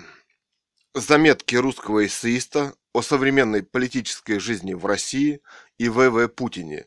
Автор Ганова Людмила. Лето 2017 год. Сегодня я додумалась о способе прихода к власти В.В. Путина. Дело не в том, что у нас просто так никого не назначают никогда, а дело в том, что это спецоперация ФСБ, которую тогда возглавлял Путин, и смог развернуться уже в полную силу в своих действиях. В 1996 году Ельцин начинает активно болеть. Скоро перевыборы. На своих видосиках для народа он выглядит совершенно отекшим, распухшим, неухоженным врачами человеком. Дело в том, что при таком уровне медицинской помощи врачей, которые были при Кремле, ему могли бы легко помочь, а к нему движется активно третий инфаркт перед выборами. Не установить и не заметить это при обследовании невозможно. Кроме того, тут события какие-то с терроризмом начались якобы. Они всегда начинаются, когда должны произойти какие-то изменения во власти или законах. И Ельцин вынужден задуматься о наследниках, кому передать власть он делает в своей жизни самую большую интеллектуальную ошибку, которая будет стоить ему, которая будет стоить ему жизни. Милый, услужливый глава ФСБ ВВ Путин, которому всегда удается ликвидировать волнения в бунтующей от голода стране, без копейки зарплаты, всегда на подхвате, всегда все понимает и даже делает. И он, Ельцин, глупо объявляет на всю страну, что он решает передать власть Путину, участвовать ему в выборах президента. Самое смешное, он думает, что он все точно решил. И власть действительно передает Путину при помощи схемки сброса бюллетеней нажиму на соответствующих лиц. Центр, Центр избирком тогда возглавлял Вишняков. Теперь-то его нет. А если честно, то как вся страна может вдруг решить выбрать президента, ни одного слова, которого она не видела с экрана? не слышала, не знала, с его взглядами на власть не знакома, о ком ничего не читала и даже ни одного его слова не слышала. Вишняков справился с проблемой своей смерти. Вишняков, думаешь, сейчас мертв? Вполне возможно, что жив, но его все равно со временем уберут, и семью. Его практически забыли. Его нет на ТВ, в СМИ и так далее. Оказывается, его в 2016 году убрали из послов в Латвийской республике. Вон, американский посол в России, ему лет под 80, и никто его не думает убирать. А вот что сделал Александр Вишняков для ВВ Путина. Выборы президента России 2000, выборы в Государственную Думу 2003, выборы президента России 2004. А ВВ Путин говорит своему избирательному штабу, что если меня завтра выберут президентом, то всех вас со мной уже не будет. Это он говорит своему избирательному штабу. Те воспринимают это как милую шутку. Они ведь на него работали, пахали и приступали закон. Вот такие выборы здесь состоялись лет 20 назад, и с тех пор ВВ бессменно у самой большой власти в стране. Осуществил эту операцию ВВ на фоне придурковатого поведения россиян и услужливо пытающихся приступить закон людей, которые надеются от него что-то получить. В этом ВВ гениален и уникален. И вот действия полностью одержали победу, а русский народ получил нового страшного жуткого диктатора, который действует в своей власти методами Ленина, Сталина и массовыми убийствами, о которых никто не подозревает. Эти люди убивают друг друга сами.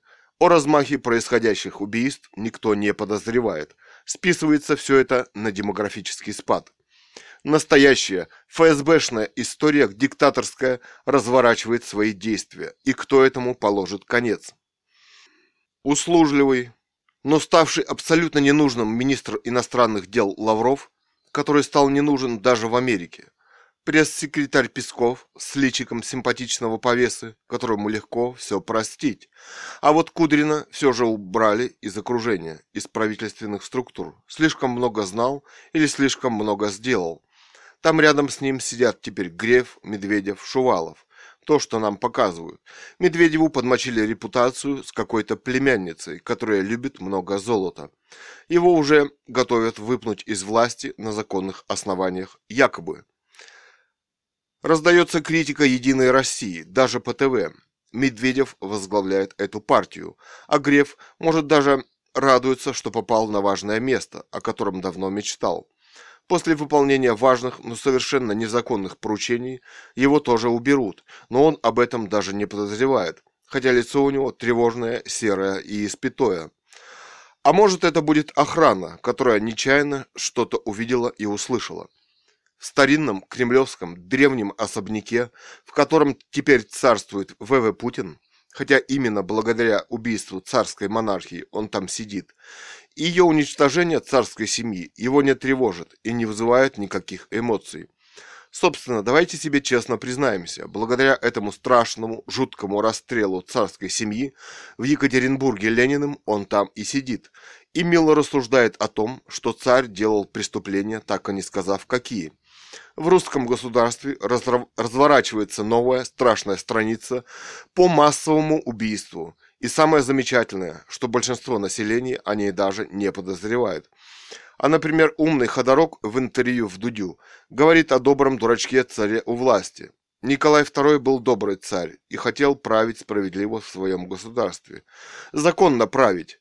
Даже он, Ходорок, с его умом не додумался, что это единственный способ правления в России и избавления от страшных диктаторов, нашедшие свои способы страшного вхождения во власть. А труп Ельцина можно эксгумировать и посмотреть, чем так услужливо поили и лечили услужливые кремлевские врачи. Это нетрудно определить хорошему патологоанатому. Смотрите сериал «Кости». Чем там поили и кормили, на косточках видно. Оказывается, Бонапарта поили мышьяком, чтобы он загнулся на острове Святой Елены. Мышьяк нашли в волосах. Но согласитесь, что его как-то занесло с его 600-тысячной армии против 200 тысяч русской. И он так плохо заботился о солдатах своих, что они у него в основном потом погибли на русских морозах, морозах, как у немецкой армии зимой. А сам он просто сбежал из России. Я как-то читала, что Гитлера, умершего, определили по зубам. Так сильно сгорел его труп и что на самом деле он умер в Бразилии или Аргентине на личной вилле. Впрочем, для порядка решили, что это тот самый Гитлер по зубам. Наверняка в то время уже пользовались двойниками. а информация о точной победе и убийстве Гитлера была как бальзам на душу. Во взгляде передачи предлагали купить череп Гитлера с дыркой в голове, как историческую реликвию, но что-то сильно охотников не было. Сокрушались 200 тысяч. Настоящая ли была Ева Браун, умершленная в этом пепелище у костра беременная жена Гитлера? Впрочем, спутницы и жены мало интересуют историю. Это всего лишь сексуальная утеха диктатора. Я видел как-то кадры, когда Гитлер женится на ней почти уже перед смертью. Трясущийся Гитлер и одевает кольца, стоя рядом со священником. Очаровательная, умная, интеллектуальная женщина, которая хорошо понимала, скажи она Гитлеру «нет», стоило бы страшной смерти, пыток и истязаний перед смертью. Выходит, мы, женщины, просто не можем сказать «нет» тем, кого мы не любим, а те просто не допускают мысли, что им кто-то просто может сказать «нет» в чем-то. Гитлер демократически пришел на выборах к власти, высшей власти благодаря выборам в своей собственной партии, которую он услужливо создал. Сам вопрос – их, отощавших от страшного голода в отощавшей Германии, с колоссальными состояниями буржуазии Крупа, военный промышленных промышленник Круп. Он создавал военную технику. Наверное, он и создал эту партию. Например, просто пообещал России с ее несметными богатствами, с ее... где они будут крупными владельцами латифундии. Хотя, собственно, отказаться они тоже не могли. Очень важного для демократии закона, можешь ли ты служить или нет, в стране не было. А иначе уже немецкие лагеря, да и освенцимские печки были, были для них всех приготовлены демократией партийной. Учитывая опыт прихода Гитлера к власти в демократии, должен быть закон о закрытии политической жизни общества в партии, политической партии. Они создаются только для вхождения во власть, и для ее захвата. Например, в России после КПСС создали колоссальную единую Россию, и только она правит и управляет в парламенте. Все, все остальное имеют камуфляжные голоски. их никто никогда не видел и не знает. У нас что в России? Нет ученых, ИТР, хороших инженеров, учителей, хороших врачей, писателей, поэтов, настоящих художников, режиссеров. Именно, именно они являются интеллектуальным цветом в России, способным развивать это общество. Именно они сейчас все выброшены за борт истории в России ВВ Путиным и активно уничтожаются в России тем или иным ФСБшным способом, по специальным методам ФСБ. 20 лет назад более я написал роман «Катунский дневник по понедельникам», и чего только я и моя семья не натерпелась впоследствии от КГБ ФСБ. Перед лицом Господа и Бога я хочу сказать ВВ Путину. Я в своей жизни ни разу не приступила закон честного человека и не нарушила закон. Совсем недавно мне совсем отказали в медицинской помощи, несколько месяцев назад, с отеком головного мозга, воспалительным.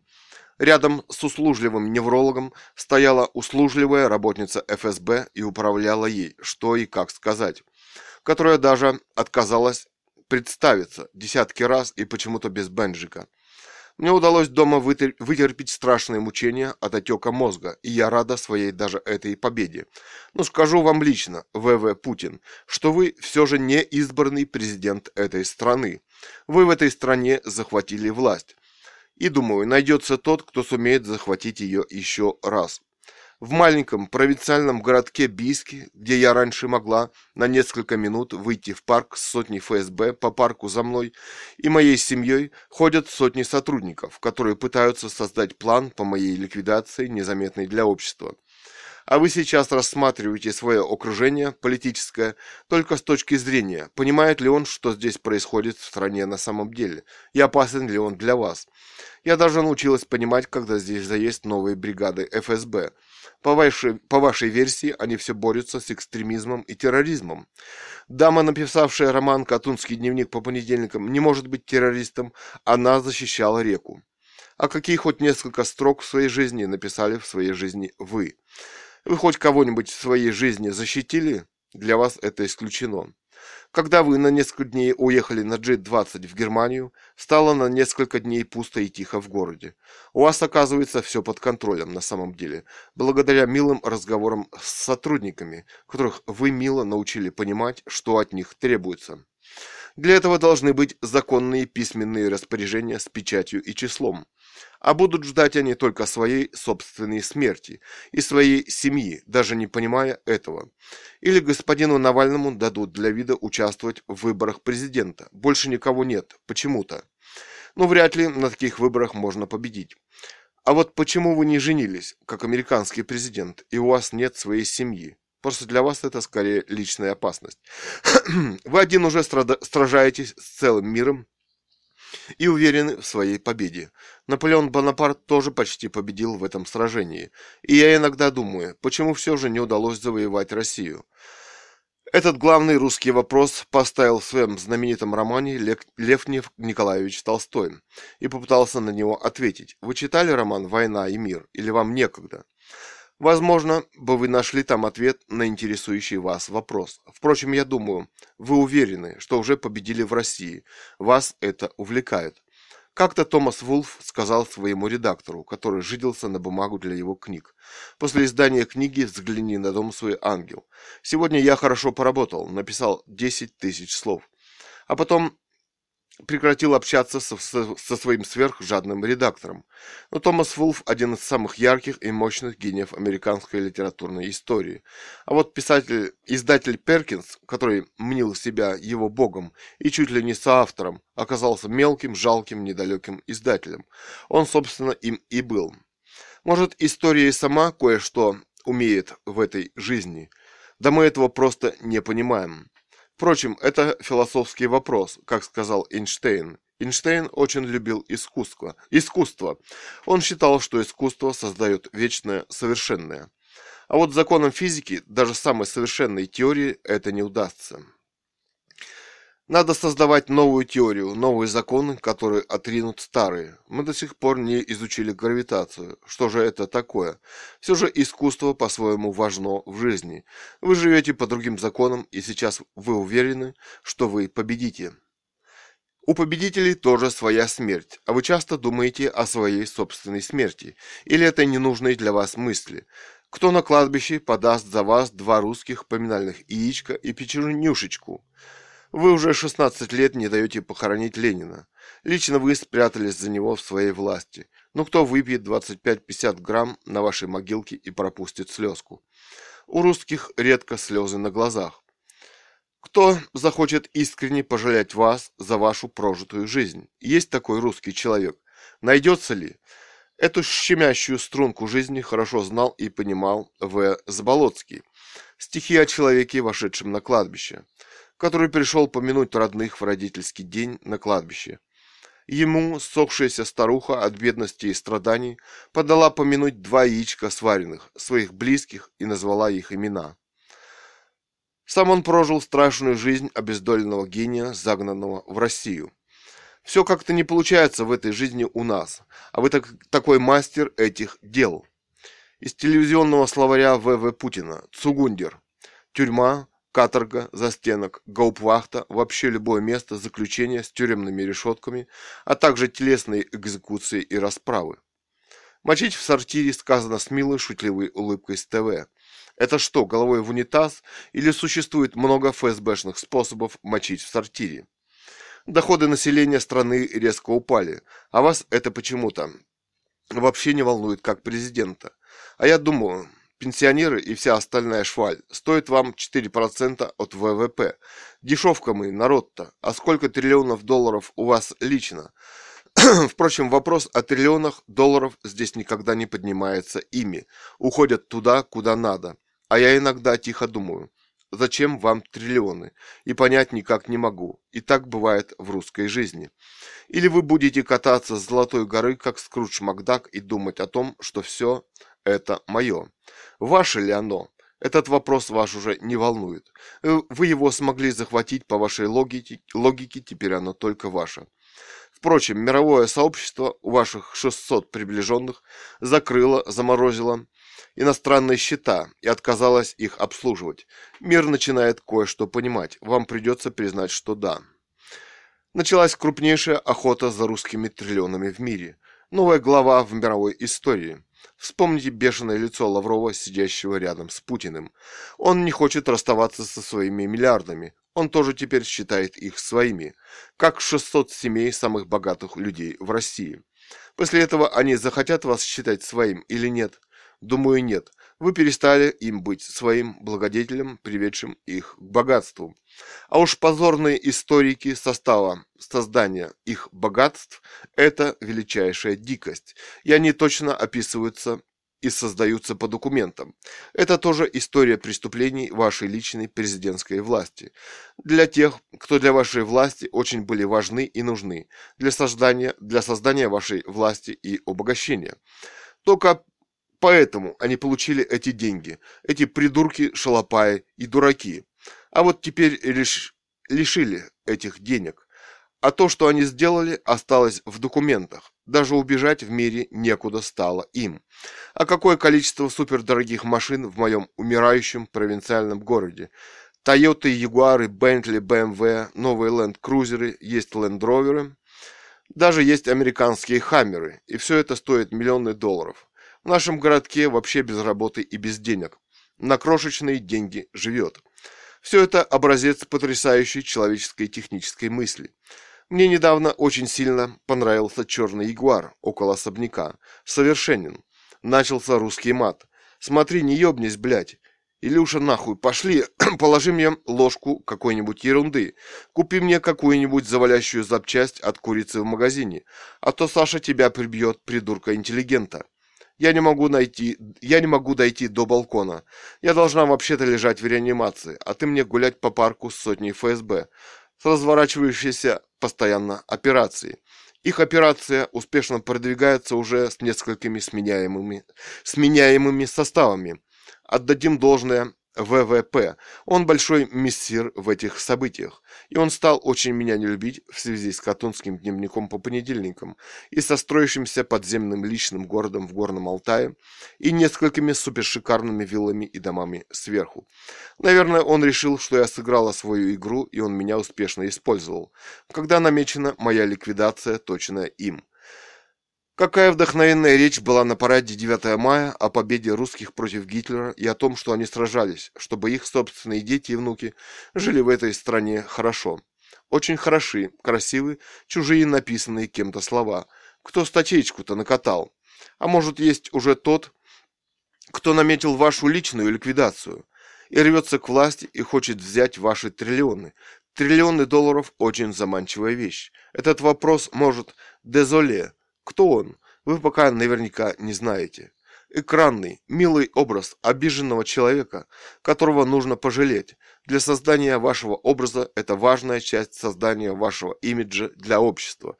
Кто вас так сильно обидел?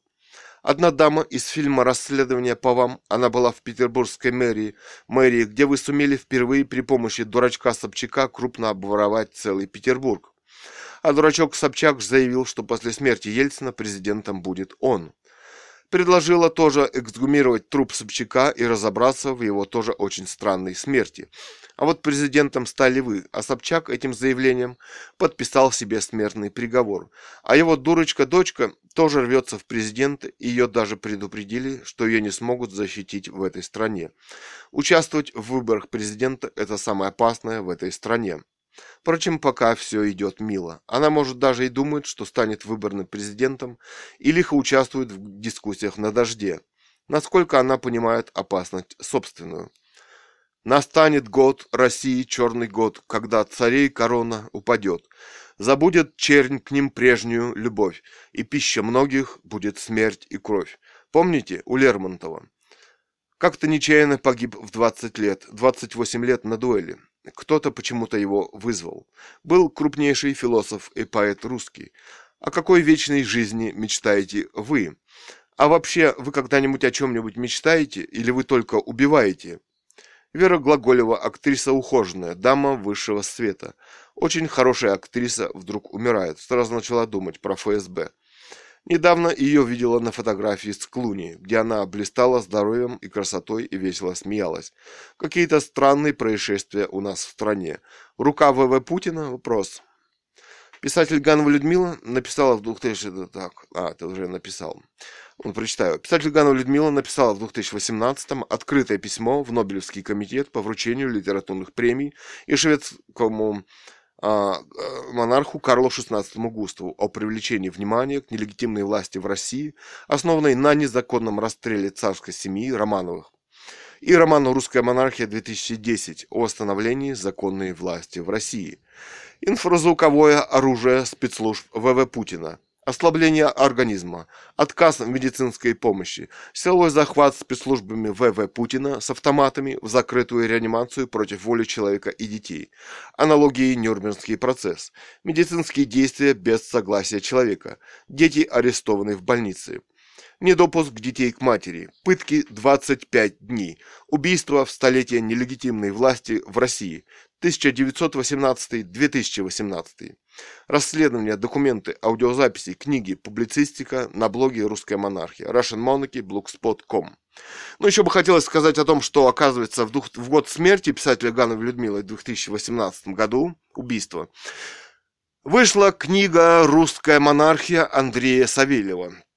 Значит, там работал Институт стратегических исследований, Леонид Решетников, Петр Мультатури, Царьград ТВ, Патриарх Кирилл э, и так далее.